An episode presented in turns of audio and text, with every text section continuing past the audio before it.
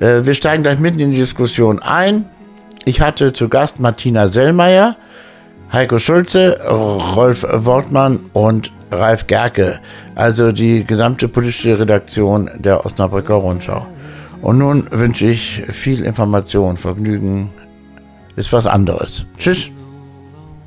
Also für mich ähm, musste Putin ähm, gar nicht nur danach beurteilt werden, ähm, was er in Tschetschenien gemacht hat, äh, dass er die Krim annektiert hat. Für mich reichten eigentlich schon so kleine Dinge in Anführungszeichen, wie ähm, dass er die Männer auf der Kurskap absaufen lassen, nur weil er westliche Hilfe nicht annehmen wollte, um die Leute aus ihrem U-Boot zu holen, oder die Verhaftung der äh, Frauen von Pussy Riot, die er ins Straflager gestickt hat, um zu wissen, zu was dieser Mensch fähig ist. Und ich ähm, als Nicht-Politikerin ähm, habe es immer für absoluten Wahnsinn gehalten, äh, Nord Stream 2 zu bauen und uns von so einem Irren abhängig zu machen. Und Politiker, die ja viel mehr darüber wissen, auch was hinter den Kulissen läuft, ähm, hätten das sicherlich ähm, noch besser und früher so einschätzen können und müssen. Und all, ja. die, all die Morde an Regimegegnern wurde hier letztlich drüber weggesehen im Grunde im Westen. Auch noch im Rat in Osnabrück vor kurzem in Auch einer Sitzung ja. seitens der AfD. Ja, natürlich müssen wir die ganze deutsche Öffentlichkeit da auch sehen. Ne? Das hat der Ralf ja zu Recht angedeutet. Äh, das hat eigentlich kaum jemand oder eigentlich niemand so sehen können, dass da offen. 2014 äh, tobte dieser Krieg auch im Donbass ja im Grunde weiter. Das war halt äh, so eine Art Stellungskrieg, nachdem Minsk, das Minsker Abkommen ja mehr oder weniger gescheitert war. Äh, trotzdem haben wir das allesamt nie so gesehen, dass da direkt eine Invasion dann droht. Ich war, erinnere mich ja noch an die Debatte, als diese großen Manöver begannen, rund um die Grenze rum, 100.000 Soldaten. Da machten man sich ja teilweise lustig um die, über den amerikanischen Außenminister, als er sagte, nächsten Donnerstag fängt es an oder so. Nicht? Also, das also ich habe mich nicht lustig ja, gemacht. Ja, mag ja sein, Karl, dann gehört das zu einer ganz kleinen bisschen, Minderheit. Bisschen, aber bisschen, es war wirklich so, dass die große Teil der Öffentlichkeit dieses nicht so sah. Und der äh, ich kenne die große Öffentlichkeit da. nicht so gut wie du. Also meine in meinem Freundeskreis, außer dir, haben alle gesagt, da bricht ein Krieg jetzt aus. Ich verstehe überhaupt nicht, wie das jetzt so plötzlich so klein geredet wird. Der, der, der, der liebe Putin rannte um, um die Ukraine rum. Und dann, das war doch völlig klar, als, als diese, diese also das, der Krieg drohte. Das kann man aus dem einfachen Grunde so einfach nicht kurzschließen, weil es solche Aufmärsche schon häufiger gab. Ständig. Und da feuchte das nicht raus. Ja. also ich bin auch ehrlich gesagt immer unglaublich beeindruckt, wie viele Leute das alles schon immer gewusst jo, haben. Genau, ganz fantastisch. Also auch ja. deine Argumentation, der kann ich echt so nicht folgen entschuldige, Unterdrückungsapparate nach innen. Ja. Das ist in Russland nichts Neues.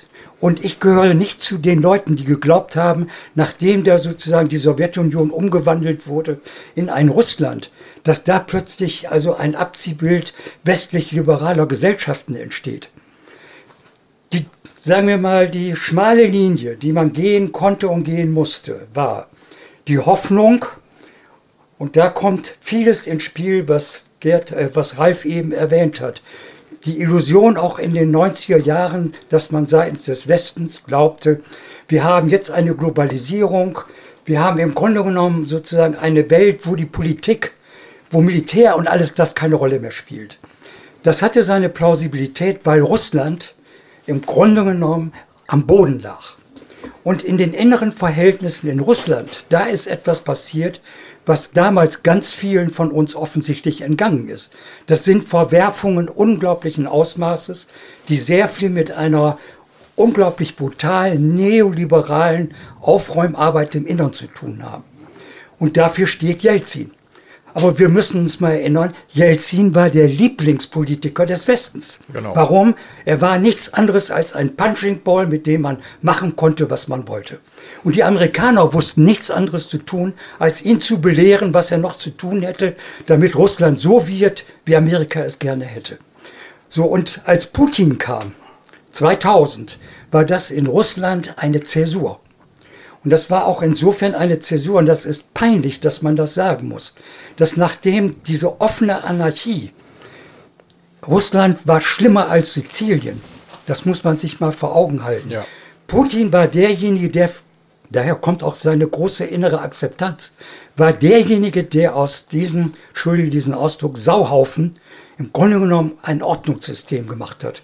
Das war von Anfang an autokratisch, das war nicht besonders liberal und das war eine Pseudodemokratie. Das sind alles Fakten, die gehören zusammen. Aber komischerweise war Putin Anfang der Nullerjahre eines nicht. Jemand, der von Anfang an darauf gebürstet war, dass er eine Attacke gegen den Westen reitet. Ich rufe euch in Erinnerung, nicht unbedingt Putins Rede damals äh, 2001 im Deutschen Bundestag, sondern die Suche zu einer Kooperation mit dem Westen zu kommen, ging so weit, dass nach 9-11 von Putin das Angebot kam, dass man einen gemeinsamen Kampf gegen den Terrorismus führt. Ja. Was sozusagen vor dem Hintergrund des Tschetschenien-Konfliktes sozusagen auch, aber entschuldige bitte, die Amerikaner waren, wenn du den Vergleich zum Tschetschenienkrieg brauchst, die waren im Irak nun auch nicht gerade diejenigen, die mit Wattebäuschen um sich geworfen Noch brutaler haben. Also es kommt immer der, wieder, also am Schluss kommt immer wieder raus, am Schluss sind die USA schuld. Nein, die Amerikaner sind ja aber auch nicht schuld. Ich immer nur Amerika und USA. Das hat nein, in dieser Runde nein, keiner das, gesagt, nur wir müssen ja auch in der nein, DOR mal für eine differenzierte Betrachtungsweise sorgen. Sagen wir mal, auch ein moralisches Verdikt in eine Seite zu formulieren, wenn man das auf der anderen Seite unter den Tisch fallen lässt. Dann kommst du nämlich genau in die Ecke, was die Weltöffentlichkeit nämlich auch ganz eindeutig denkt, der Westen spielt mit einer doppelten Moral. Er kritisiert auf der einen Seite etwas, was er selber gemacht hat. Der Kosovo-Krieg, der spielt dafür auch leider keine besonders genau. rühmliche Rolle. So, und bei Putin gibt es irgendwann einen Punkt, wo er in den Nullerjahren, da bin ich mir nicht so ganz sicher, das muss man wahrscheinlich mal wirklich richtig erforschen, wo der Bruch kommt, wo er sagt, eine also ein Auskommen mit dem Westen ist so gut wie ausgeschlossen. Und das ist die eigentliche Wende. Denn vorher war im Grunde genommen die Möglichkeit, mindestens in den, Nuller, in den 90er Jahren, wo man das, was Gorbatschow damals eingefordert hat, dass man ein europäisches Haus eines gemeinsamen Sicherheitssystems aufbaut, war für mich im Grunde genommen völlig klar, Russland ist ein ungemütlicher Nachbar, aber er ist ein Nachbar, mit dem man irgendwie leben muss. Und es wird sicherheitspolitisch nur eine Sicherheit mit, aber nicht gegen Russland geben, wenn man nicht einen kompletten neuen Kalten Krieg will. So, mit dem Einmarsch sozusagen Russlands in der Ukraine ist diese Sache vom Tisch.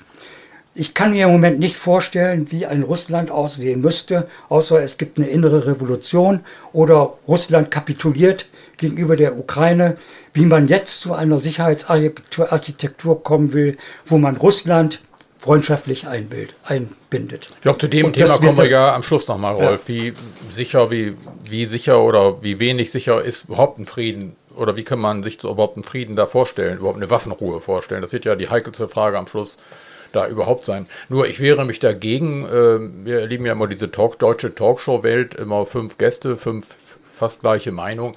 Äh, man muss nicht jeden unterbrechen, der einmal äh, an diesen äh, Irakkrieg der USA erinnert. Ne? Das war auch absolut völkerrechtswidrig und hat Hunderttausende von Opfern gefordert. Ich habe keine Lust auf diese Sicht zu verzichten. Also für mich, wenn man darüber redet, vollkommen zu Recht. Putin gehört in Den Haag vors Gericht.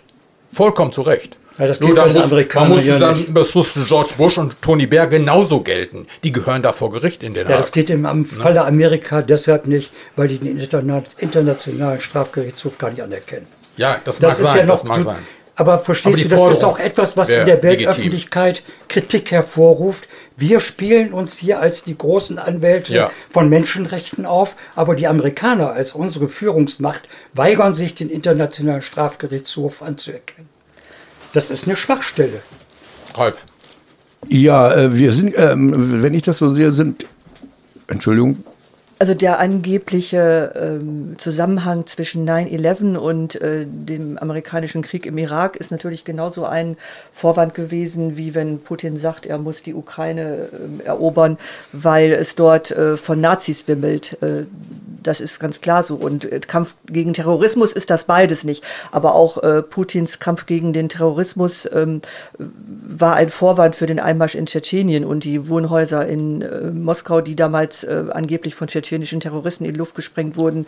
Ähm, dahinter steckte Putin selber, um an die Macht zu kommen. Ralf. Ja, ähm, ich, äh, wir sind jetzt wohl so bei Punkt 2, wo liegen die Ursachen des Konflikts, das ist auch ein weites Feld. Ich möchte da nochmal drauf eingehen, auch auf die Rolle der USA. Also ich würde jetzt als mal ganz klar sagen, die USA ist nicht verantwortlich für den Ukraine-Krieg. Das, das, ist viel, ne? das, das äh, ne? doch, doch, die Amerikaner glauben das alle meine Freundin ist gerade zu Besuch aus den USA und äh, da sagen alle Leute, Biden ist schuld am Krieg in der Ukraine.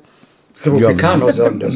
Ja, ja ich meine, würde ich, ich, ähm, ich, ich, Ja, sagen wir mal. Das, das sind ernst, nicht Ihre Freunde. Ernstzunehmende Analysten sagen das nicht. Also. also ich, rede, ich spreche jetzt mal aus meiner Perspektive heraus. Aber ich möchte, äh, das mal erstmal. Ich, Nein, aber aber nochmal zurückzukommen auf die Rolle der USA. Ähm, mit dem, mit dem Irakkrieg, besonders dem Vorlauf zum Irakkrieg, hat die USA natürlich, und das ist mir damals schon klar gewesen, als es abgelaufen ist, diese Sitzung in der UN, wo die Amerikaner gekommen sind, mit diesen Bildern von den vermeintlichen ja. Massenvernichtungswaffen, die Bilder wirkten schon lächerlich.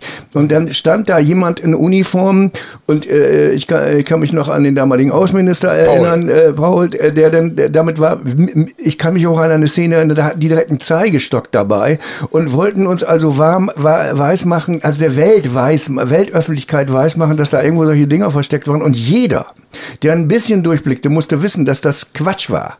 Und trotzdem äh, ist das sozusagen durch die, durch die UN gegangen und, und als offizieller Grund äh, dafür, für das Mandat dann äh, benutzt worden. Und das, äh, also Putin heutzutage, und das tut er, darauf zu, äh, zurückgreifen, sagen, ne, da, äh, da ist doch auch was geschehen, was gegen dem eigentlich gegen die, das Interesse der Weltöffentlichkeit gewesen ist.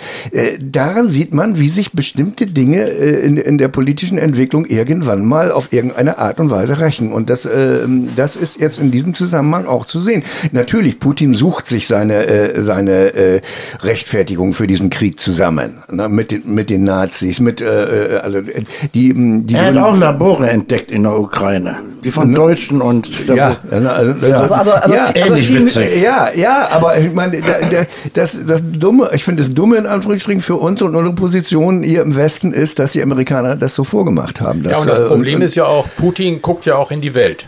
Ne? Der guckt ja nicht nur nach Europa, der guckt ja auch äh, in andere Teile der Welt und guckt, wo finde ich da Bündnispartner mit möglichst guten, schlüssigen Argumenten. Und dann ist natürlich das einfach für ihn, auf die Rolle der USA im Irakkrieg zu verweisen, äh, auch auf die Rolle der USA, ich erinnere mal an den äh, sogenannten arabischen äh, äh, Frühling, äh, Stichwort Libyen, ne? so, wo Hillary Clinton sagt, we came, we saw, he died, als er, als die Ermordung Gaddafis dann meinte. Das sind ja alles Fakten, die da sind und die natürlich in der anderen Welt umso stärker wirken. Die haben ja nicht so ein Bild wie wir in Europa, äh, dass es für uns wirklich der schlimmste Krieg ist, den wir äh, allesamt hier erleben äh, auf europäischem Boden, sondern die haben ja auch ein ganz, ganz, anderes, ganz anderes Bild. Mal von der Angst vor einem möglichen Atomkrieg mal abgesehen, haben die ja eine ganz andere Perspektive. Und das darf man nicht unterschätzen, dass da solche Argumente auch vorhanden sind und die einfach auch da sind, die man auch ganz schlecht widerlegen kann. Ja, aber vielleicht muss man, sagen wir mal, an der Stelle auch noch also so ein bisschen, sagen wir mal, das anders verorten. Also ich glaube, dass wenn das heute so gesagt wird, das ist der Kampf der Freiheit gegen die Demokratie und ja. ähnliches, dann sind das also für mich immer diese moralischen, äh, sagen wir mal, Floskeln, damit das Gute von dem Bösen getrennt wird. Ich liebe das nicht so sehr und ich bin da auch nicht so ganz sicher, dass es besonders gut ist, wenn man die Ukraine plötzlich zum Frontstaat der freien Welt macht. Ja. Also dafür ist das Innere innerhalb der Ukraine, sagen wir mal, auch nicht so astrein, dass es dafür also besonders gut geeignet ist. Ich gebe nur mal zu bedenken, dass es aus dem September letzten Jahres ein Gutachten des Europäischen Rechnungshofes gibt, wo die Ukraine sozusagen gemahnt wird, sie solle endlich mal Korruption bekämpfen, Rechtsstaatlichkeit einführen und Demokratie herstellen. Also was hat das jetzt mit der aktuellen Lage in der Ukraine zu tun? Da werden täglich tausend Leute umgenietet, erschossen. Ja, der brauchen wir aber nicht mehr Mörder. Ja, was soll das? Aber ja, wir, wir gucken auf kein anderes Land auf die Korruption und, und beschäftigen uns damit. Nur in der ich Ukraine schauen wir gerade mit der Lupe hin. Es gibt so viel korrupte Nein, ich Länder, habe nur erklären wollen, warum ich warum nicht glaube, dass es besonders sinnvoll ist, dass sozusagen zu einem solchen Konflikt dass es darum geht, hochzuhalten. Ja, das, das ist jetzt der Versuch, die Ukraine klein zu machen, als Nein. nicht sonderlich demokratisches Land. Das doch keiner hier. Was soll das? Also jetzt das, versucht, ich war, das war das korrupteste Land in Europa bis zum Krieg. Das, die Untersuchungen habe ich alle gelesen. Ja. Und es war auch nicht besonders äh, groß bestellt um Demokratie innerhalb der, der Ukraine. Hier geht es ja. aber um einen Krieg und es werden Leute umgebracht. So, jetzt können wir ja zu dem ja. nächsten Punkt kommen. Da, wo jetzt sozusagen der Krieg ausgebrochen ist da würde ich auch sagen, gibt es einen richtigen Punkt, worum es in der Tat geht. Weil aus der Sicht Putins ist dieser Krieg ein Ziel, man könnte sagen, elementarer Bestandteil dessen, was ab einem bestimmten Punkt, den ich nicht genau verorten kann, ich habe das vorhin mal angedeutet, wo er den Schalter umgelegt hat und sich zu einem dezidierten Zerstörer der amerikanisch dominierten Weltordnung gemacht hat. Und darum geht's. Und diese Allianz, die am Tag vor den Olympischen Winterspielen mit China geschlossen wurde, ich habe das in meinem Beitrag damals auch geschrieben, das wird möglicherweise mal ein historisches Datum. Das ist die Allianz der beiden Großmächte, die ein gemeinsames Interesse daran haben, dass ohnehin schon angeschlagene und brüchige, sagen wir mal dominante, von Amerika geführte Weltordnungssystem jetzt aktiv zu bekämpfen und durch ein System von mehr oder weniger gleichwertigen Großmächten mit entsprechenden regionalen Einflusssphären zu ersetzen. Für Putin geht es darum, nicht mehr einen, ein Agreement mit dem Westen oder gar mit den Europäern zu suchen, weshalb mein Konzept einer gemeinsamen Sicherheit mit Russland im Grunde genommen zu beerdigen ist. Ich war immer der festen Überzeugung, dass man das erstens muss und zweitens, dass das auch gelingen könnte. In dem Moment, wo sozusagen klar war, dass er hier jetzt mit militärischen Mitteln in die äh, Ukraine einfällt, halte ich das im Grunde genommen für diese Art von Russland nicht mehr machbar.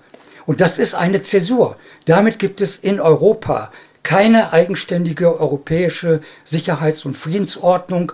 Und inwieweit der Kampf zwischen, sag mal, China und Russland auf der einen Seite für eine andere Weltordnung und der des Westens von den Amerikanern dominierten, wie der ausgeht, das ist im Grunde genommen jetzt eine offene Frage, wo die Ukraine, wenn man so will, einer der Vorpostengefechte möglicherweise nur ist. Also ich kann diese äh, vermeintliche Verteidigungsposition, die, äh, die Putin gegenüber den USA hat und äh, die dann ja auch für, zur Rechtfertigung äh, für seine Haltung oder den, die Änderung seiner Haltung herangezogen wird, nicht nachvollziehen. Der hat doch während, ähm, während Trumps Regierungszeit im Prinzip mitregiert. Er hat Trump mit an die Macht gebracht, ihn unterstützt. Er war mit Trump auf Kuschelkurs. Dieses Feindbild existierte doch lange Zeit überhaupt nicht mehr. Von Putin? Ja. Ja gut, ich meine, war das jetzt äh, das Versagen der Amerikaner, dass sie das nicht mehr gepflegt haben? Nein, aber er hatte doch gar keinen Grund mehr, sich so gegen die USA zu engagieren. Bei diesem Nein. besten Einver Einvernehmen, äh, das er mit, mit äh, Trump hatte oder Trump mit ihm zu haben meinte, der war doch handzahm bei ihm. Trump war für ihn, wenn du so willst, ein äh, nützlicher Erfüllungsgehilfe, ja. weil er das gemacht hat, was für Putins Strategie am optimalsten war, wenn der Häuptling des Westens sich selber den Ast absägt, auf dem er sitzt. Außerdem muss man sehen, dass Putin in der Tat ja ein nicht ganz unmaßgeblicher Indikator für das Zusammenbrechen einer Nachweltkriegsordnung nach Ende des, äh, äh, des Kalten Krieges ist. Trump kann man auf den einfachen Nenner bringen. Er ist die dezidierte Erklärung dafür, dass Amerika sozusagen nicht mehr die Ressourcen hat, ihre Hegemonialstellung auszufüllen und es auch nicht mehr will. Weil nämlich, man kann das am besten an dem Verhältnis zur Globalisierung festmachen, Amerika, die die Globalisierung am meisten mit forciert haben, in ihrem Interesse müssen 20, 30 Jahre später feststellen, dass sie die maßgeblichen Verlierer dieses ganzen Unternehmens sind. Und wenn wir über Deutschland reden, dann müssen wir uns über eins im Klaren sein. Deutschland ist der große Gewinner dieser Globalisierung gewesen bislang. Und wenn der Konflikt mit China künftig die Hauptaufgabe des Westens wird, dann sind unsere Diskussionen über Nord Stream 2 im Grunde genommen nicht nur lächerlich, sondern nicht mal ein Vorbote für das, was dann kommt. Denn wird das gesamte deutsche Wirtschaftssystem auf der Anklagebank stehen, weil wir nicht in der Lage sind, ein Sanktionsregime gegenüber China zu entwickeln. Oder wir fangen jetzt an, unsere gesamte, sagen wir mal, Ausgliederung, unsere gesamte ökonomische Struktur das sind ja nicht ein paar Prozent, sondern es sind 30 Prozent des gesamten Bruttoinlandsprodukts, die durch den Außenhandel äh, abgefertigt werden. Deutschland muss von dieser Auswärts, äh, Außenhandelspolitik muss davon runterkommen. Und das sind entscheidende Wohlstandsverluste. Sonst sind wir nicht mehr, sagen wir mal, sanktionsfähig. Es sind auch Delegation der Stadt Osnabrück ständig nach China gereist, um noch mehr Aufträge reinzuholen. Und Nein, ich, ich, wollte dir nur sagen, du musst dafür ja. Partei ergreifen, dass das aufhört. Ja, ja, ja genau. Und zwar sofort. Genau. Und das ist eine Abhängigkeit, die übrigens dagegen ist Nord Stream 2 lächerlich. Stimme ich Außerdem, wem, von wem hätten wir denn sonst das Gas lieber kaufen sollen? Von diesen ganzen Arschlöchern da in den Katar. Emiraten? Ich meine, er hat den gleichen Aufstand gegeben. Wie kann man von Katar überhaupt was kaufen? Also genau, wenn man ja. nämlich ähm, immer von der Korruption in der Ukraine redet und das so quasi noch als, äh, ja, Komm, des, also deswegen können sie einmal noch nicht in die EU, das mag sein, es mag gegen die Regeln sein, aber das immer noch so ein bisschen als Entschuldigung äh, Das für, ist keine Entschuldigung, Entschuldigung warum wir uns für die nicht voll und ganz engagieren können, dann, dann möchte ich mal wissen, äh, was ist dann mit Ländern, zum Beispiel wie Katar oder anderen arabischen Ländern, ähm, wo ganz andere massive Menschenrechtsverletzungen passieren, wo nicht ein bisschen Korruption ist, wo Frauen äh, wie, wie Sklavinnen gehalten werden, ja. Äh, da gäbe es doch jede Rechtfertigung, diese Länder zu überfallen. Aber Entschuldigung, dann, diese Länder werden von uns auch nicht zu Frontstaaten der freien Welt hingestellt. Das Problem ist, in dem Moment, wie die Ukraine. Bist du wahnsinnig. Entschuldigung. In dem Moment, wo die Ukraine, sagen wir mal, in ein bestimmtes Bild gepackt wird. Und das ist wie im Kalten Krieg. Wir sind die Frontstaaten sozusagen gegen die Faschisten oder sonst etwas, dann gelten moralisch etwas andere Kriterien. Ja, wir ja, müssen sowieso in dieser gesamten Diskussion zwei Dinge unterscheiden. Unsere eigene individuelle Betroffenheit. Natürlich ist es ein verbrecherischer, heimtückischer Krieg, das kann man gar nicht oft genug wiederholen. Äh, der gegen die Zivilbevölkerung gerichtet ist, ganz eindeutig, das sehen wir ja, äh, ganz eindeutig, ähm, und der durch nicht zu rechtfertigen ist und der auch dann impliziert, dass du mit jemandem möglicherweise mal Frieden machen müsstest, wenn das dann soweit wäre, dem du eigentlich nicht trauen kannst. Das, das, das, ist die neue Lage, die ganz neue Lage. Wenn das die alte Sowjetunion war, das waren alte Stalinisten und brutal und hatten viele Menschen auf dem Gewissen, nur die haben sich an Verträge gehalten. Und das haben wir jetzt in dem Sinne nicht. Nur die andere Frage bleibt gleichwohl, weil die man auch mal nüchtern und wenn nicht, dann nicht bei der Osnabrücker Rundschau mal diskutieren muss. Wenn dieser Kampf tatsächlich lautet, freie westliche Demokratie gegen Diktatur, dann muss man natürlich mal hinterfragen, ob diese freie westliche Demokratie in der Ukraine, wo derzeit zum Beispiel gerade aktuell zwölf Parteien verboten worden sind unter Kriegsrecht, äh, da muss man das mal, zumindest mal benennen. Ne? Ich habe den alten Per Steinbrück neulich noch mal gesehen im Fernsehen, dem, bei dem ich selten irgendwas geteilt hat in seinen Sichtweisen. Aber der sagte auch, äh, ein EU-Beitrittsantrag äh, jetzt mit, mit diesem oligarchischen System und diesem Mediensystem und diesem Rechtssystem, was wir ja in Ungarn und Polen auch zu Recht kritisieren, das muss man zumindest mal benennen können. Wir können das nicht vollkommen ausklammern. Wir können ja Solidarität weiter wahren, auch Waffen weiter liefern. Nur das hat da mit dem Thema nichts zu tun, dass wir uns da blind stellen müssen plötzlich. Ja, also völlig korrekt. Nur was hat das jetzt mit dem Krieg zu tun? Nichts. Doch, das hat so etwas damit zu tun, weil, der, weil also wir sind quasi Verbündete, in Anführungsstrichen. Wir sind zumindest, sagen wir mal, die Mithelfer bei der Organisierung des Widerstands gegen den Aggressor. So, und damit stehen wir mit der Ukraine, wenn auch nicht formell über die NATO oder über die EU verbunden, sozusagen in einer gemeinsamen ja, Schicksalsgemeinschaft. So. Ja. Und ich finde, unter Verbündeten muss man dann auch die Wahrheit sagen. Bis zu diesem Punkt ist sozusagen die Ukraine berechtigt und die unterstützen wir. Aber wenn sie den Anspruch erhebt, hier der Frontkämpfer der freien Welt zu sein, dann ist das vielleicht sagen wir, eine moralische Aufrüstung, darum? die etwas geht zu weit geht. Geht das darum gerade?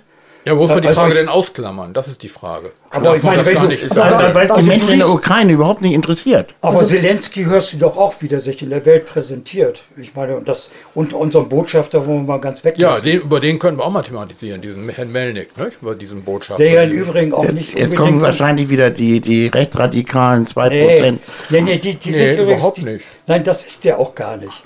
Also ich, ich rede auch nicht darüber, dass es äh, in der Ukraine sehr starke nationalistische Strömung gibt. Das ist, finde ich, auch nicht entscheidend. Nur, ich bin dafür, der Ehrlichkeit halber, denn sollte man auch mental und mit den Vokabeln sozusagen so etwas, etwa, so etwas abrüsten. Ralf, Ja, wir waren so schön, aber das ist natürlich die Natur einer solchen Diskussion, dass so ein bisschen was durcheinander geht. Wir waren so schön bei den, bei den Ursachen des Konflikts. Und wir haben hier, wir waren uns einig darüber, dass die USA nicht verantwortlich sind für den Krieg. Dann haben wir immer, hier äh, stellen wir Putin als den Aggressor dar. Und deshalb möchte ich mal auf die Gründe des Krieges kommen, äh, die Ursachen für den Konflikt aus äh, russischer Sicht. Also ich äh, muss dazu sagen, dass ich in meinem, ich glaube, einzigen Artikel zur Ukraine, ich weiß nicht, ein oder zwei habe ich geschrieben, habe ich geschrieben und habe damals auch eine äh, Wendung von Scholz aufgenommen, Putins Krieg. Ich würde das heute zurücknehmen. Es ist nicht Putins Krieg, es ist Russlands Krieg, nach meiner Ansicht. Und wenn wir jetzt zu den Ursachen des Krieges kommen, aus der Sicht Russlands, dann äh, sehen wir jetzt, also sehe ich jetzt, ein äh, kalkuliertes Konzept, das dahinter steht, das besonders geopolitisch zu, äh, ähm, begründet zu sein scheint. Und dieses Konzept äh, ähm, erhebt gewisse Ansprüche auf gewisse Gebiete, die äh, dieses neue Russland, dieses neue Putin-Russland meint, äh, darüber ähm, äh, Verfügung haben zu müssen. Und dazu gehören, ge gehören Gebiete der Ukraine. Es war kein Zufall, dass die Krim genommen worden ist. Die ist, sehr, die ist strategisch sehr wichtig für, für die Beherrschung des Schwarzen Meeres und die, äh, die, die, die Schwarzmeerflotte der, der, der, der Russlands war immer äh, auf der Krim und äh, war sozusagen da äh, vertraglich äh, stationiert. Äh, und äh, da war die Ukraine mit, mit einverstanden. Aber das war dann, äh, ähm, das war dann Russland nicht mehr genug, nachdem es in der Ukraine diesen, äh, diesen, ja, diesen, diesen Switch ins, äh, ins Demokratische gegeben hatte.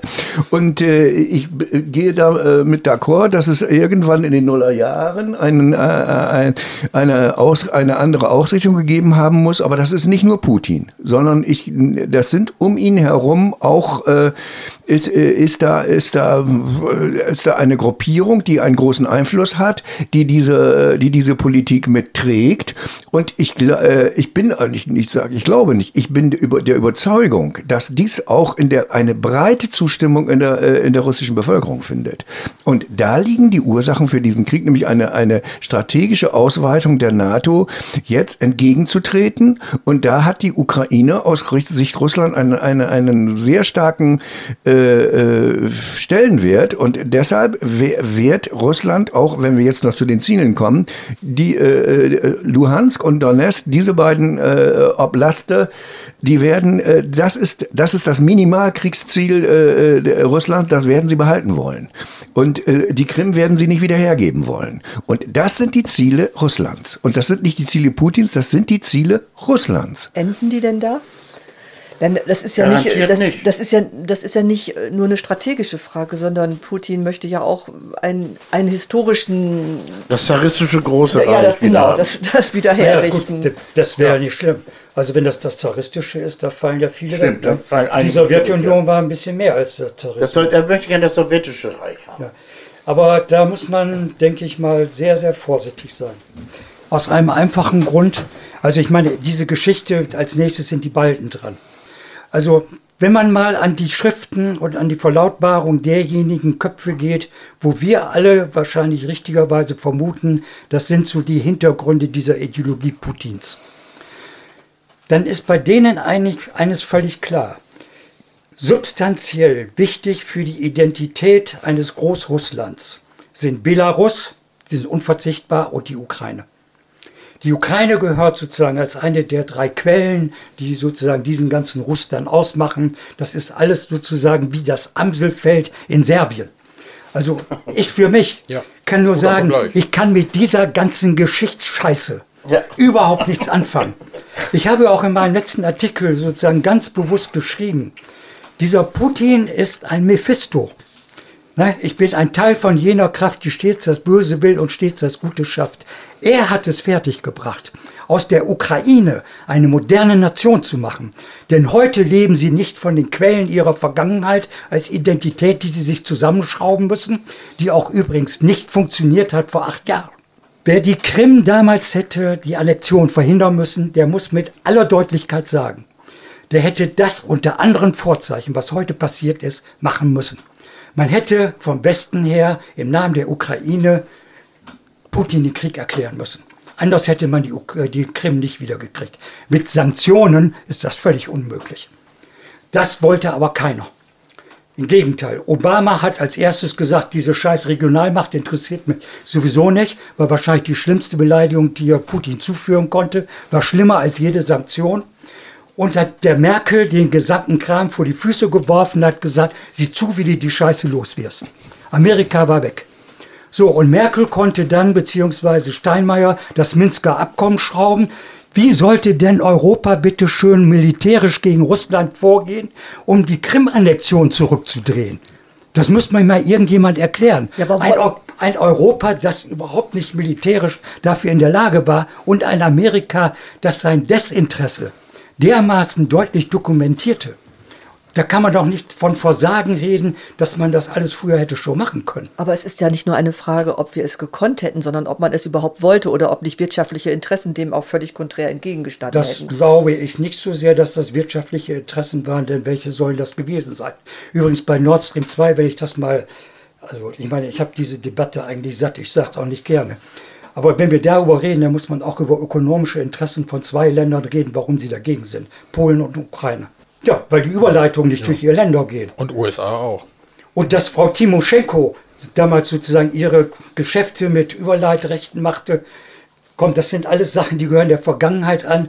Aber ich finde auch nicht, dass Nord Stream 2 die strategische Bedeutung hat, äh, die man ihr zuweist. Die hätte man anders auch kriegen können. Wenn Deutschland das nicht gemacht hätte, ich halte das für eine Illusion zu glauben, dass man Russland mit Sanktionen in die Knie zwingen. Ja, das ist ein ganz anderes Thema. Ja. Ansonsten hätte, hätte, hätte Fahrrad, Fahrradkette, ja. weil wir wirklich. Äh, äh ja, die, gut, aber ich meine, können, ja, sie hatte eben gesagt, wie konnte man überhaupt das machen?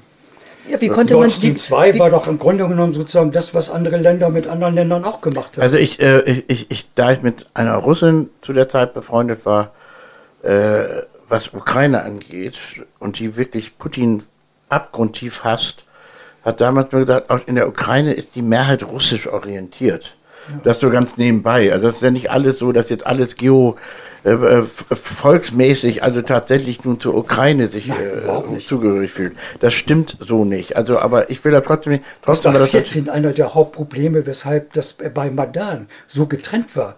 Der Maidan war ein Ausdruck ja, ja. einer Spaltung eines Landes. Ja, ich meine, ich kann das ja noch mal ganz, äh, ich habe sogar einmal eine Karte mal mitgebracht, habe ich mir sogar zu Hause noch mal ausgedruckt. Das waren die Präsidentschaftswahlergebnisse von 2010. Wie sind die ausgegangen? Die zeigt ein vollkommen komplett zerrissenes Land und das ist die Ukraine möglicherweise heute noch, es sei denn in den äh, östlichen Staaten und südlichen Staaten mittlerweile aufgrund des Kriegsgeschehens denken die mittlerweile anders. Nur die Ukraine war de facto viele, viele Jahrzehnte lang ein vollkommen politisch politisch zerrissenes Land. Und das darf man nicht einfach nur unter den Tisch stellen. In der Ukraine hatte einer wie Janukowitsch beispielsweise ungefähr 80 Prozent der Stimmen.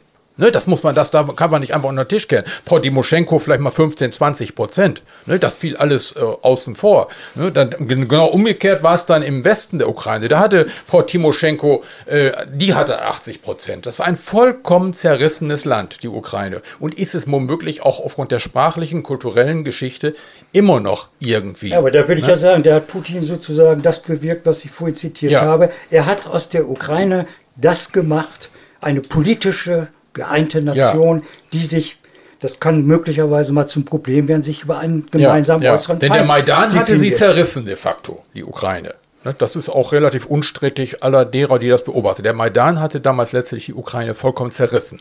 Ne? Die haben sich tierisch gefreut, dass so einer, dieser korrupte Janukowitsch, über den man gar nichts Großes sagen kann, aber der ist ja praktisch der mehr oder weniger weggeputscht worden, mehr oder weniger. Ne? Der ist durch die Behebung äh, damals äh, in Kiew und auf dem Maidan. Ne? Der war aber demokratisch nun mal gewählt, obwohl er korrupt war und obwohl er auch Menschenrechtsverletzungen verursacht hat, wie oft die Verhaftung Timoschenkos damals. Die, die war ja da. Nicht nur, er war, er war de facto demokratisch gewählt und wenn die den mit 70, 80 Prozent da ihren Präsidenten gewählt hatten da unten, sind die nicht so begeistert, wenn der plötzlich weg vom Fenster ist. Das ist natürlich alles historisch begründbar. Aber wie zerrissen ist denn Russland zurzeit? Vorhin wurde hier gesagt, ähm, es ist nicht äh, Putins Krieg, es ist Russlands Krieg. Aber Russland, äh, Gott sei Dank gibt es in Russland ja auch immer noch Menschen, die trotz äh, hoher Haftstrafen, die ihnen drohen, gegen den Krieg protestieren. Und ich finde besonders die Frage sehr interessant vor dem Hintergrund unserer eigenen Geschichte, wie wichtig für, für jemand wie Putin oder wie es für Hitler war, einfach schweigende Zustimmung ist, dass Leute sich nicht trauen, den Mund aufzumachen und etwas zu sagen erstmal darf ich mal besserwisserisch eine Unterscheidung einführen. Es ist ein Unterschied, ob man ein totalitäres Regime oder ein autoritäres hat.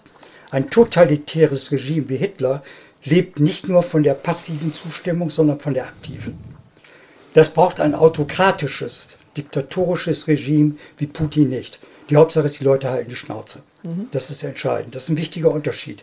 Weil von Faschismus würde ich nämlich bei Putin, wenn man mit den Begriffen etwas sorgfältig umgeht, nicht unbedingt sprechen.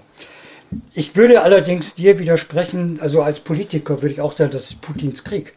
Allein du musst die Unterscheidung ja. machen zwischen der Führung und dem Volk, denn mit dem Volk musst du länger leben als mit der Führung. Und wenn du das machst, was der Melnik oder was auch die Ukraine-Führung macht, dass sie die gesamte Bevölkerung Russlands sozusagen ja. mit in Haftung nimmt und zum ja. Feind erklärt. 100%. Mit wem willst du denn nachher noch zusammenleben? Ich finde, wir müssen nicht Übrigens, über, ich finde, Melnik wird wirklich hier absolut überbewertet. Melnik ist ein Großmaul und äh, ich finde ja aber, egal, äh, aber, aber ich finde nicht, dass das ausschlaggebend ist für die Bewertung nein, der Situation. Nein, nein, Moment, Moment, Moment, Also das ist ein gewaltiger Unterschied, ob die Führungsposition der Ukraine von Putins Krieg reden oder ob sie von Russlands Krieg reden.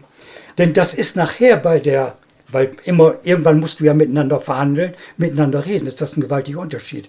Ich rufe mal in Erinnerung Stalin zum Beispiel. Oh, scheiße, Mensch. ich rufe mal in Erinnerung. Bei Stalin passt du gut. Was, was passt Das passt jetzt. Stalin hat zum Beispiel interessanterweise immer den Unterschied gemacht zwischen Hitler und dem deutschen Volk. Das war Politik. Also der liebte das deutsche Volk oder hasste es nicht mehr oder weniger als Hitler. Aber die Hitlers kommen und gehen, das deutsche Volk bleibt. Und ich finde, das ist sozusagen für diplomatische Umgangsweisen und auch wie man nachher miteinander in ein Arrangement kommt, ist das schon wichtig. Damit ist aber nicht eine einzige Frage, auch nur annäherungsweise äh, beantwortet, auf die wir näher noch kommen, wie man da überhaupt aus dem Konflikt wieder rauskommt. In den Krieg ist man schneller rein als rausgekommen. Das ist meistens so. Aber wenn, wenn jetzt der Krieg in der Ukraine das Gute geschaffen hat, um das Mephisto-Zitat wieder aufzugreifen, was macht er denn mit den Russen? Eint er sie oder spaltet er sie? Ja, im Moment eint er sie, weil ich sehe im Moment überhaupt nicht, dass es eine auch nur qualitativ und schon gar nicht quantitativ halbwegs ernstzunehmende Opposition gibt in Russland. Also mit Verlaub, Pussy Riot, das sind alles nette Menschen. Nawalny weiß ich nicht so genau, man, der hat auch eine etwas schillernde Vergangenheit, kann ich nicht beurteilen. Aber wenn das die Widerstandsheroen sind, dann kann ich nur sagen, Leute, das ist ungefähr so, als wenn äh, die Linke hier in Deutschland behaupten würde, sie seien das Widerstandsnest und die Zukunft Deutschlands.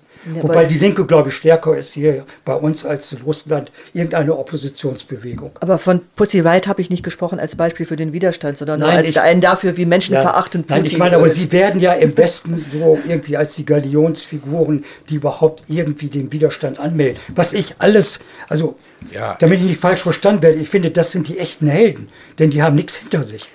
Und da überhaupt den Mund aufzumachen, mir wird nur übel, wenn Leute wie Khodorkovsky da auftreten und dann als Anwälte sozusagen eines befreiten Russlands auftreten. Weil das ist nun wirklich einer der schlimmsten aus diesem ganzen Oligarchenstall, die ich mir überhaupt nur vorstellen kann. Ich glaube, da gibt es ja in der Tat so ein paar historische Parallelen, die ich auch immer ungern ziehe, weil sie sehr platt sind zwischen Nazi-Deutschland und Putin-Russland. Nur eins ist ungefähr ähnlich. Die Zustimmung der Bevölkerung, wenn man sie so messen will. Und die werden ja auch in Russland aktuell von einigermaßen unabhängigen Instituten gemessen, soll ja angeblich etwa 80 Prozent sein, die Zustimmung zu Putin. Ne? Ob sie so stimmt oder nicht. Gleichwohl wird das aus meiner Sicht nicht rechtfertigen, äh, komplett zu sagen, dass es der ganze Krieg ist in Russlands Interesse und das ist nach wie vor für mich auch Putins Krieg. Genau wie Hitlers Krieg, der auch der Zweite Weltkrieg war, weil äh, natürlich stand da auch 80 Prozent damals auch etwa hinter, hinter diesem, diesem Nazi-Regime in der damaligen Zeit. Ne? Nur du, da muss, man muss natürlich immer daran denken, dass man, wenn man solche Begrifflichkeiten verwendet, wie, wie äh, Russland äh, führt Krieg oder damals Deutschland äh, ist unser Feind, äh, dass man immer diejenigen, die in Opposition sind zu diesem Staat, auch emigriert sind, geflüchtet sind, immer gleichzeitig in die gleiche äh, Pfanne haut. Und das ist immer das Problem dabei. Aber eine der Folgen, und ich meine, das ist übrigens etwas, was man sich im Westen bei allen vorsichtigen äh, Äußerungen, was möglicherweise Kriegslösungsmöglichkeiten sind, was da durchkommt, man wird das ja nicht wahrscheinlich mit Putin machen können. Aber du wirst nicht den Krieg beenden können wie den Zweiten Weltkrieg mit einer bedingungslosen Kapitulation. Und das ist das Problem. Wenn das, was die Ukraine für sich ernsthafterweise erreichen will, erreichen will, also auch erreichen soll, dann wird die NATO irgendwann dazu gezwungen, die rote Markierungslinie, die sie bislang gezogen hat, zu verlassen. Ich gehe nicht davon aus, dass die Ukraine aus eigenen Bordmitteln und mit noch so viel Waffenlieferung den Krieg gewinnen kann.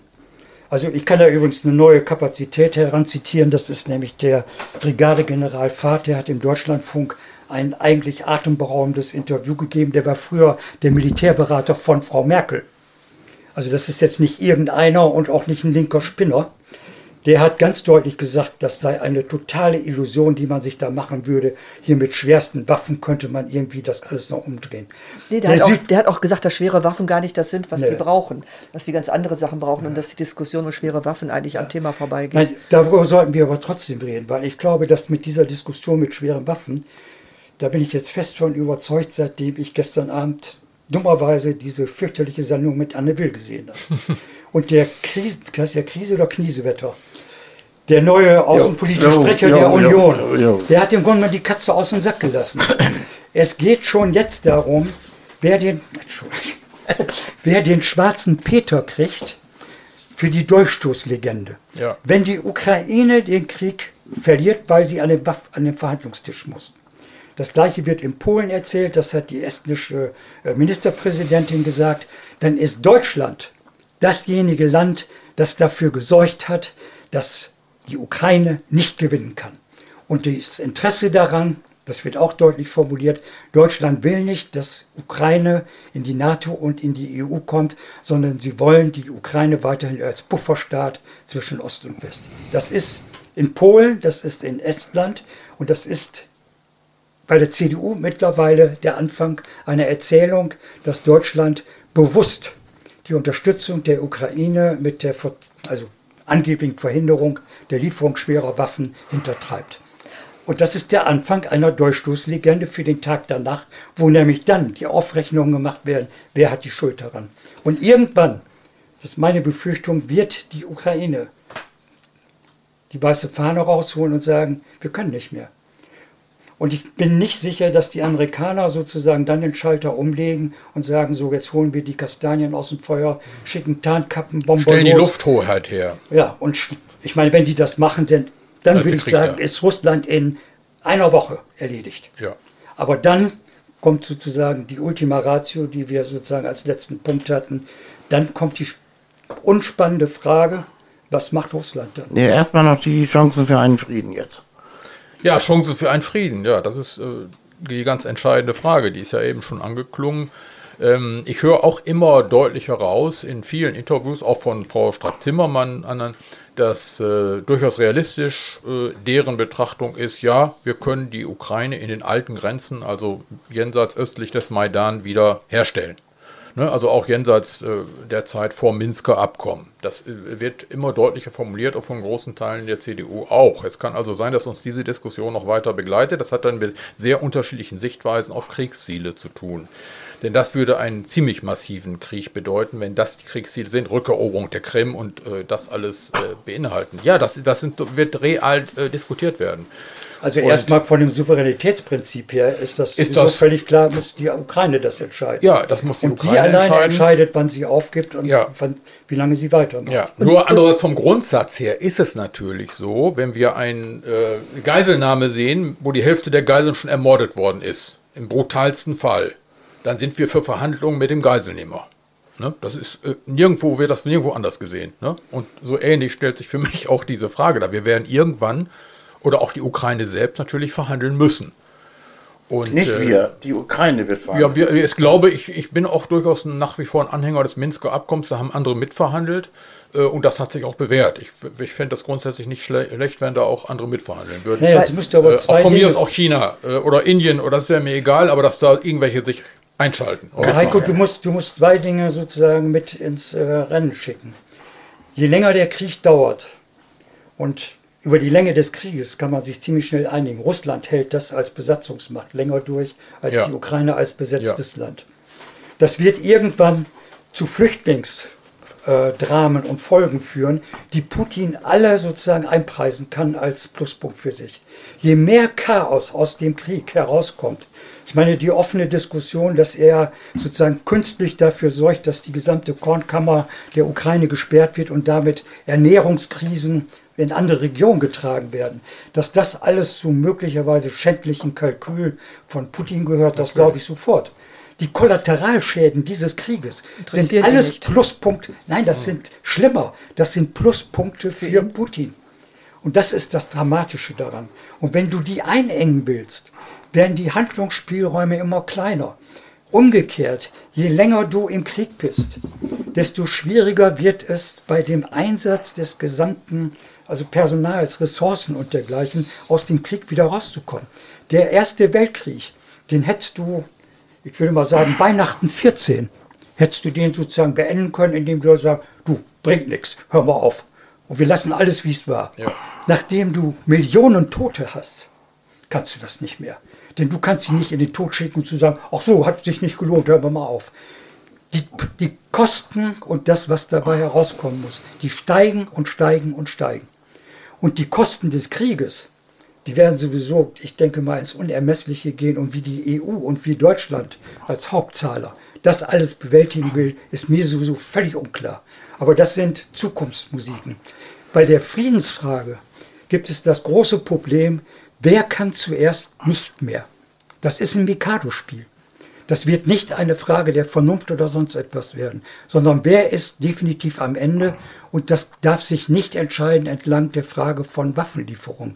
Aber diejenigen, die die Waffen liefern, spielen indirekt bei der Länge des Krieges auch eine Rolle. Denn das sind ihre Kosten und davon hängt alles ab. Und wie lange kann man die Ukraine, ich sage mal, überhaupt über Wasser halten? mit allen Folgen, die da dran sind. Und meine pessimistische Einschätzung ist, die Ukraine wird zu ihren Gunsten auf dem Schlachtfeld in Zukunft keine großen Erfolge mehr einfahren, sondern sie wird, wenn sie Glück haben, eine Verteidigungslinie ziehen können, wo der Südosten hoffentlich unter Ausschluss Odessas, dass das nicht auch noch zerstört wird, dass sie das halten. Und dann muss auf der Basis wahrscheinlich verhandelt werden. Und das ist für die Ukraine nach dem, was sie selber verlangt hat, eine dramatische Niederlage. Also ich glaube, wenn sich alleine zwischen der Ukraine und Russland das Ganze abspielt, dann haben wir eine Situation äh, wie im Donbass-Bereich, dass da ein Stellungskrieg sich entwickelt und der hat sechs Jahre da gehalten oder acht Jahre mittlerweile hat er da, hat er da gehalten.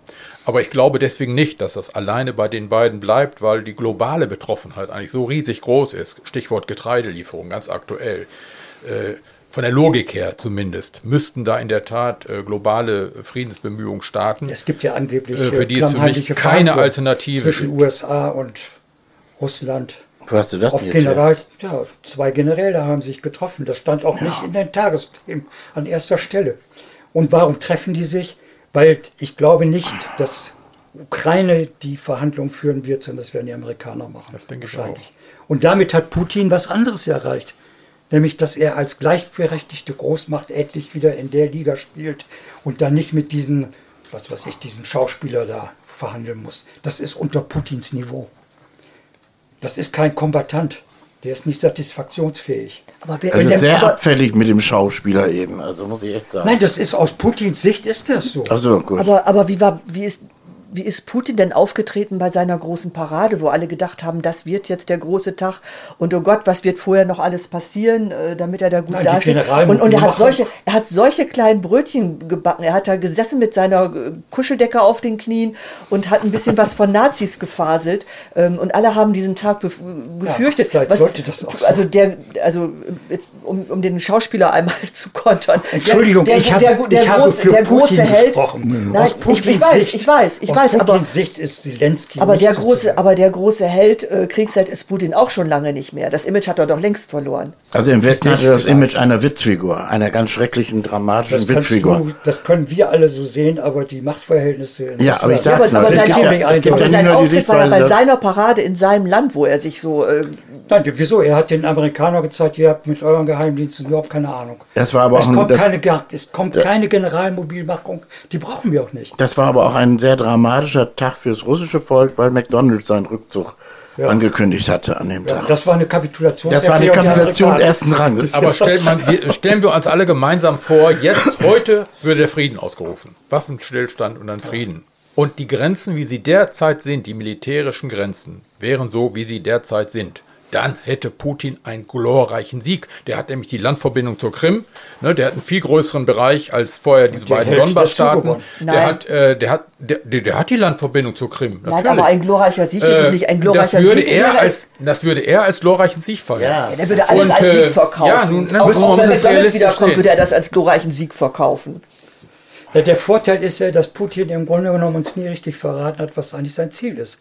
Wir gehen davon aus, sein äußerstes Ziel ist, dass er das großrussische Imperium in den Umfang geopolitisch der alten Sowjetunion wiederherstellt. Ja, weil sein Theoretiker das ja auch so sagt. Ja, äh, aber ich meine, dafür braucht man einen langen Atem. Das wird man nicht, äh, wenn man, sagen wir, die hitlersche Blitzkriegsstrategie gar nicht erst probiert hat. Das Doch, hat er.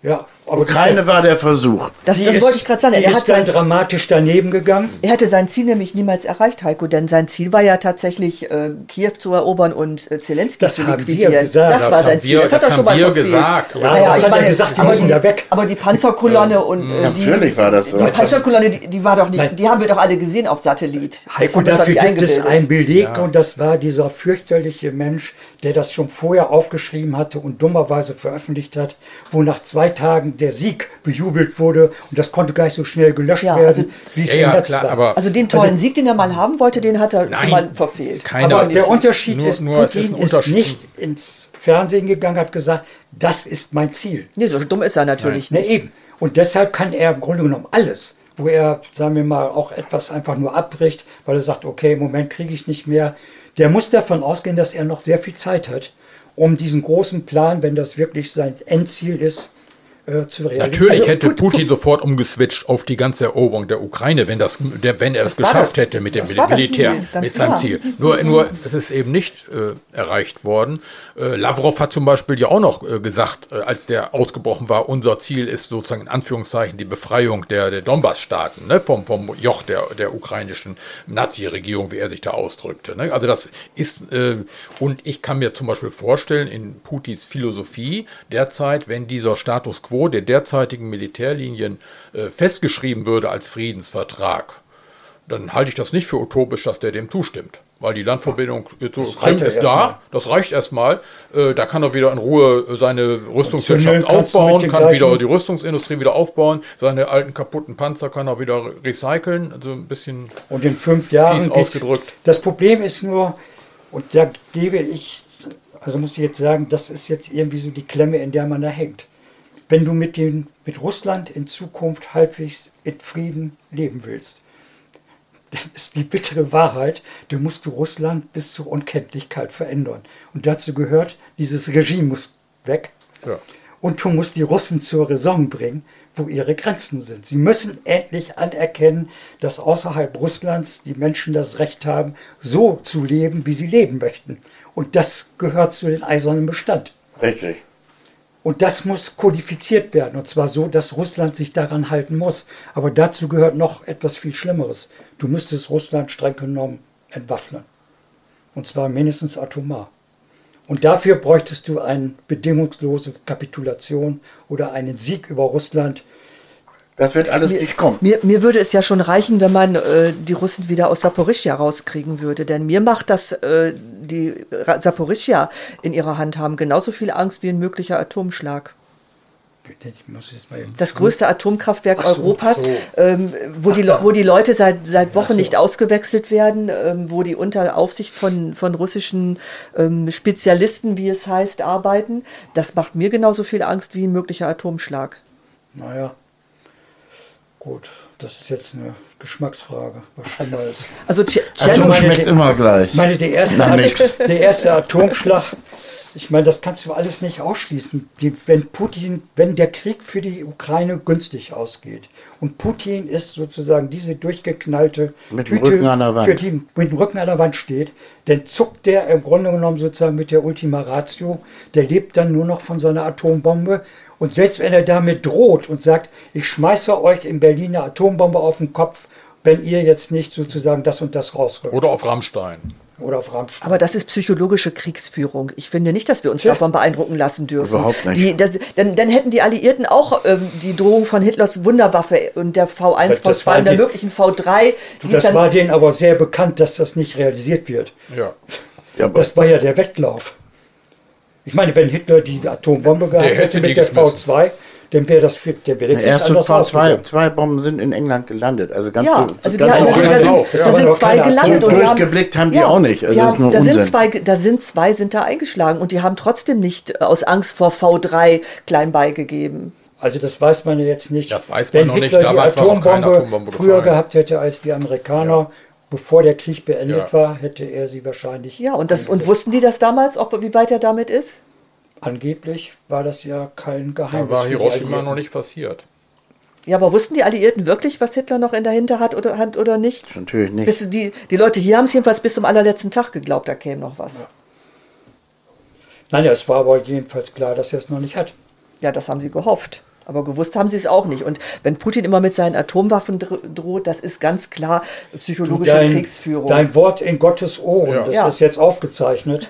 Ich hoffe, dass es wir nicht den Tag wäre, erleben, wo wir sagen müssen. Ja, ich glaube, es wäre auch ein Widerspruch, wenn man einerseits Putin als Vollidioten, als Verbrecher bezeichnet oder als Verbrecher, als systematischen Verbrecher bezeichnet und andererseits ihm nicht zutraut, äh, taktische Atomwaffen einzusetzen. Das wäre ein Widerspruch in sich, Ralf. Ja, wir, ähm, wenn ich das so beobachte, sind wir jetzt äh, bei dem von unserer Agenda letzten Punkt. Und wir merken schon, dass wir da sehr viel ins Spekulieren kommen, dass wir versuchen, historisch zu argumentieren, aber es eben genauso wenig wissen wie alle anderen. Äh, ich teile das auch, dass man ähm, bei dieser psychologischen Kriegsführung nicht zu sehr in die Defensive geraten sollte. Das äh, meine ich auch. Ähm, zu dem, was ähm, zuletzt gesagt worden ist, zu den Kriegszielen. Ich, ähm, man, man äußert hier ja auch seine persönliche Meinung. Ich glaube, dass äh, für Russland, und ich sage weiterhin Russland, äh, äh die, äh, die Kriegsziele erreicht sind äh, mit der, mit der äh, gerade mit der Frontführung, wie sie jetzt da ist, dass sie das stabilisieren wollen und dass das, dass die Verhandlungsmasse sein wird, äh, mit, in die, die, mit der die Ukraine dann umgehen muss. Äh, äh, das kann solche Folgen haben wie diese neue Durchstoßlegende, da müssen wir dann mit leben, aber äh, ich glaube, das ist im Augenblick der militärische Status quo und das ist die äh, äh, Grundlage, auf der es Verhandlungen geben wird über das, wie man da denn mit umgehen soll. Aber ähm, trotzdem, um ganz zu dem Anfang zurückzukommen, es ist eine Zäsur, denn wir haben das eben auch schon gesagt und davon gehe ich auch aus. Nach einer Friedensvereinbarung mit der Ukraine wird äh, Putins Russland nicht aufhören, weiter zu zündeln. Stichwort Moldau und äh, was vielleicht ein bisschen untergegangen ist, äh, ist eine Entwicklung äh, und die kann, kann, man auch woanders hinsetzen. Schauen wir mal auf Afrika. Wir haben einen Bundeswehreinsatz in Mali und äh, im, im, letzten, im letzten Herbst und noch Anfang dieses Jahres waren maßgebliche Politiker, also Außenministerium und Verteidigungsministerium, eigentlich mehr tendenziell offiziell dafür, diesen Einsatz einzustellen. Das ist voll, vollkommen von Tisch. Äh, äh, dieser Einsatz soll weitergeführt werden und jetzt mit der Begründung, es geht gar nicht mehr um irgendeine Unterstützung äh, des, äh, des, äh, ein, eines politischen Systems in Mali, sondern es geht einfach nur darum, den möglichen Einfluss äh, Russlands dort zurückzudrängen. Und das sind Folgen, jetzt, ist, jetzt sind geopolitisch auch vom Westen her ganz, wieder ganz andere Strategien im Spiel, weil im Moment, der darf ähm, Putin, Putins Russland darf keine Verbündeten, besonders im anfälligen Afrika zum Beispiel, finden. Und da müssen wir jetzt auch hin, da müssen wir jetzt auch Flagge zeigen. Und das ist schon wieder was ganz anderes. Wir dachten, noch vor kurzer Zeit, noch nicht mal ein Jahr her, mit Afghanistan hätten wir uns von diesen Geschichten verabschiedet. Nein, Putin und Russland zwingt uns dazu, äh, äh, solche Geschichten jetzt weiterzudenken und uns noch irgendwo zu engagieren, wo wir es sonst aus eigenem Interesse äh, gar nicht mehr gemacht hätten. Und äh, das äh, sind Folgen und äh, denn nochmal, auch wenn der Krieg jetzt in, an Verhandlungen, sagen wir in ein paar Wochen oder zwei, drei Monaten, äh, zu diesem dann auch unbefriedigenden Verhandlungsergebnis kommen wird. Die Folgen des Krieges für uns noch, äh, das wurde ja auch gesagt, die sind unwägbar, die wir, die wir spüren in unserem alltäglichen Leben, die, die steigenden Lebenshaltungskosten, die Energieunsicherheit, äh, das äh, sind Dinge, mit denen äh, wir hier weiterleben müssen. Das, das kommt noch etwas Entscheidendes hinzu.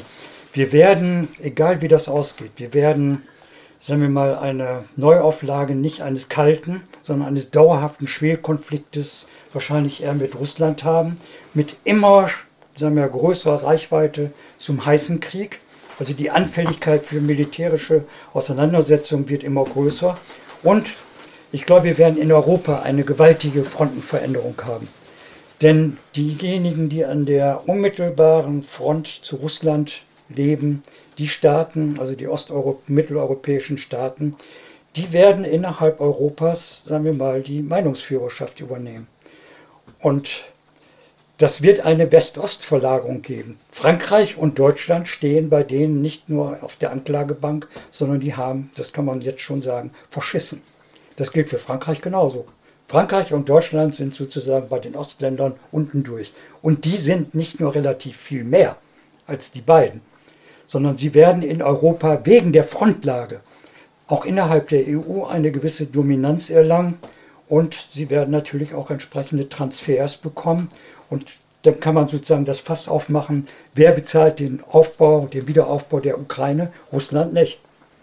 Also um den Ruf Deutschlands, äh, der übrigens auch in England mittlerweile beschissen ist, die äh, finden, äh, dass Party Johnson, den, äh, den man ja wirklich eigentlich nicht ernst nehmen konnte, in diesem Krieg sogar noch ein besseres Bild abgibt als, äh, als Scholz, ja, dem ich nicht absolut nicht zustimme. Aber also wie gesagt, um unseren Ruf mache ich mir weniger Sorgen. Was mich äh, am meisten stört an dieser ganzen ähm, oder an den, wenn ich an die Folgen denke, ist, dass Putin uns oder die ganze Welt zwingt, wirklich wieder richtig aufzurüsten Geld in Aufrüstung zu stecken, was wir aber noch mehr unsere Kinder ähm, angesichts knapper Ressourcen äh, für ganz, ganz andere Dinge verwenden müssten. Das ist das, was mich am meisten dabei stört. Und äh, noch einmal äh, zu der atomaren Gefahr. Ich muss sagen, dass ich ähm, Trump äh, für genauso gefährlich halte, wenn der nochmal an die Macht käme und ihn gehalten habe wie Putin. Als er sich mit Kim Jong-un angelegt hat, äh, da hatten zwei Leute schon ihre Hand über dem roten Knopf. Und ich habe das damals für eine sehr ernste Gefahr ge gehalten, dass da tatsächlich auch ein Atomschlag erfolgen könnte. Also ich hätte es genauso gefährlich gefunden, wenn äh, Trump eine weitere Amtszeit gekriegt hätte oder sie noch mal kriegen sollte, als äh, wenn Putin an der Macht bleibt. Also die Republikaner müssen nicht unbedingt Trump nehmen. Es Nö. gibt ja auch genug. Aber, die denken andere. mittlerweile fast alle da so. Aber, aber Trump ist in meinen Augen noch fast gefährlicher als Putin, weil er auch, in, glaube ich, nicht imstande ist, komplexe politische Zusammenhänge, also weltpolitische, wirklich zu verstehen und die Folgen abzuschätzen. Wir haben nur eine makabre Gemeinsamkeit und das ist der Punkt, der eben angeklungen ist. Wir sind ja schon mitten in einem globalen ökologischen Weltkrieg. Das darf man nicht vergessen. Und den führen wir wirklich im Interesse der kommenden Generationen. Und wenn wir jetzt wirklich einen Verhandlungsfrieden haben, wie auch immer, und dessen Ergebnis ist eine weitere Militarisierung, eine weitere Verlagerung in Militärausgaben, das, was Deutschland vormacht mit den 100 Milliarden Sonderetat, wenn das global die Strategie wird, wo keiner vorher darüber geredet hat, machen wir mal 100 Milliarden Sonderetat zur Förderung regenerativer Energien, da hat kein Mensch drüber gesprochen. Wenn das die globale Linie wird, dann gute Nacht im Interesse der Enkelgeneration. Ja, das ist das Böse an Putin, das ist der Mephisto. Und ja, da, hat er, das, nicht, aber, da hat er nicht den Mephisto-Effekt leider. Das Fatale an den Reaktionen. Ne? Wir hauen ja auch jede Menge Geld in Rüstung und, und äh, Großbritannien hat höhere Militärausgaben als Russland, ne? nach, ja. dem äh, Stockholmer SIPRI-Institut. Also wir hauen ja jetzt schon massenhaft Geld da rein. Wir sind auch der siebtstärkste stärkste Staat der Welt in der ja, Rüstungsindustrie. Und, und, und, damit ich auch noch einmal, wenigstens einmal auf die und USA einprügle, das, das ist natürlich auch ein Grund, warum die USA gerne unterstützen, weil das natürlich auch alles, was sie da im Militär reinstecken, jetzt ihre Wirtschaft natürlich Ihr habt alle recht mit euren Vorhersagen und was weiß ich nicht, alles, dass es sehr offen ist. Nur äh, der Konflikt selbst ist zurzeit, äh, wird einfach für mich haben wir viel zu wenig über die Folgen der Bevölkerung geredet. In, in der Ukraine, das ist nämlich praktisch so, dass dieses Haus, in dem wir gerade sitzen, brennt und wir diskutieren darüber, wie das passieren konnte. So, und das ist für mich wirklich, wirklich realitätsfern. Zurzeit geht es nur darum, dem ukrainischen Volk zur Freiheit zu verhelfen gegen Putin fertig aus. Das ist für mich eigentlich alles. Und die ganzen, was, was, Erster Weltkrieg und was weiß ich, das kann man so irgendwie mit dazu holen. Nur. Was sollen wir dann machen? Bitte? Was sollen wir dann Was machen? machst du jetzt? Knarre unterm Arm und auf in die Ukraine oder was? Das ist durchaus eine Möglichkeit für oh. einige. Was? Ja, wieso nicht? Doch. Wieso die Zeiten mit Frieden und Beten ist vorbei? Also NATO-Einsatz in der Ukraine lehne ich ab. Ich nicht. Ich lehne auch einen dritten Weltkrieg ab. Das möchte ich nicht. Tja. Ja, aber das ist genau die Preisfrage. Also an einer Stelle hat Kaller ja recht. Das ist konsequent. Wer sagt, das ist die Entscheidungsschlacht und wir müssen, na, keine historischen Parallelen mit München oder so ein Scheiß, sondern es geht hier jetzt ums Ganze und wenn die Ukraine fällt, dann fällt die gesamte Welt. Dann gibt es nur eins. Und dann sind wir de facto auch im Atomkrieg. Auf sie Viel mit, ja, mit eurem Atomkrieg. Also, also äh, ah. Putin allein hat nicht einen Knopf da. Also falls du wisst, wie das äh, technisch, taktische Atomwaffen, die das technisch nur, funktioniert. Töten nur 10.000 Menschen. Gibt es auch. Drei Stellen. Ja. Ja, es gibt drei Stellen, ehe das überhaupt läuft. Also man kann mit einem geisteskranken Putin, da, wenn die anderen beiden auch geisteskrank sind, okay. Dasselbe gilt übrigens auch für Trump, das Arschloch. Äh, der kann auch nicht einfach auf den Knopf drücken. Das ist einfach nicht wahr. Das ist eine uralte Mehr aus den 50er Jahren. Damit können wir mal einfach aufräumen. Wort und, Gottes Ohr. und dass er, es gibt keinen Gott. Und wenn er dann noch, wenn dann noch die, ja, das ist, das ist ja die Scheiße. das ist ja die Scheiße. Können wir uns darauf einigen, es und gibt nur Kyrill. Das ist scheiße, dass es keinen Gott gibt. Und das aber ja Kyrill gibt es und das ist schlimm, dass es den gibt. Den, den Patriarchen da in Russland. Achso, ja, gut, okay. Nein, ich meine, das Schlimme ist jetzt, wenn das, das schon wieder ein Thema, lieber Gott, du. Das kann der das zulassen. Das ist schon das Thema für sich wieder, der Glaube und Russland. Das da, ja. da könnte man jetzt drei also Stunden Also zwischen Gott und Kyrill würde ich, glaube ich, doch Also ich bedanke mich bei euch allen und das muss eigentlich Heiko machen. Du musst dich bedanken, du bist nämlich... Äh, Nein, wir können uns beide gemeint, wir können uns alle fünf bei uns bedanken, bedanken dass wir hier sitzen. Dass wir das mal diskutiert haben. Und das, das, das Haus brennt zwar, aber das Haus brennt, aber selbst wenn ein Haus brennt, musst du überlegen, wie du rauskommst aus dem wie, Haus. Wie das löscht. Ähm, und wir sagen und, jetzt auch kannst nicht, nicht abwarten, bis alles zusammenstürzt. Ne? Und dazu hat das vielleicht einen ganz, ganz kleinen minimalen Mosaiksteinchen ja, Also ich, wie gesagt, möchte mich von dieser Drohung von Putin nicht einschüchtern lassen, möchte nicht, dass das überhaupt, dass, dass das irgendjemand tut. Und äh, wenn Putin das kriegt, was er will, egal wie wenig das am Ende ist. Und das ist ja das Schöne an Putin, dass er zwar einerseits äh, völlig unberechenbar ist und man nicht weiß, was er tut, aber andererseits, weil er ohnehin immer lügt, auch sagen kann, was immer Kleines am Ende überbleibt, das war mein Kriegsziel. Also das stört ihn ja auch nicht. Wir sind fertig. ja, ja, ja, das, äh, das Tschüss. Tschüss. Ciao. Ciao. Ciao.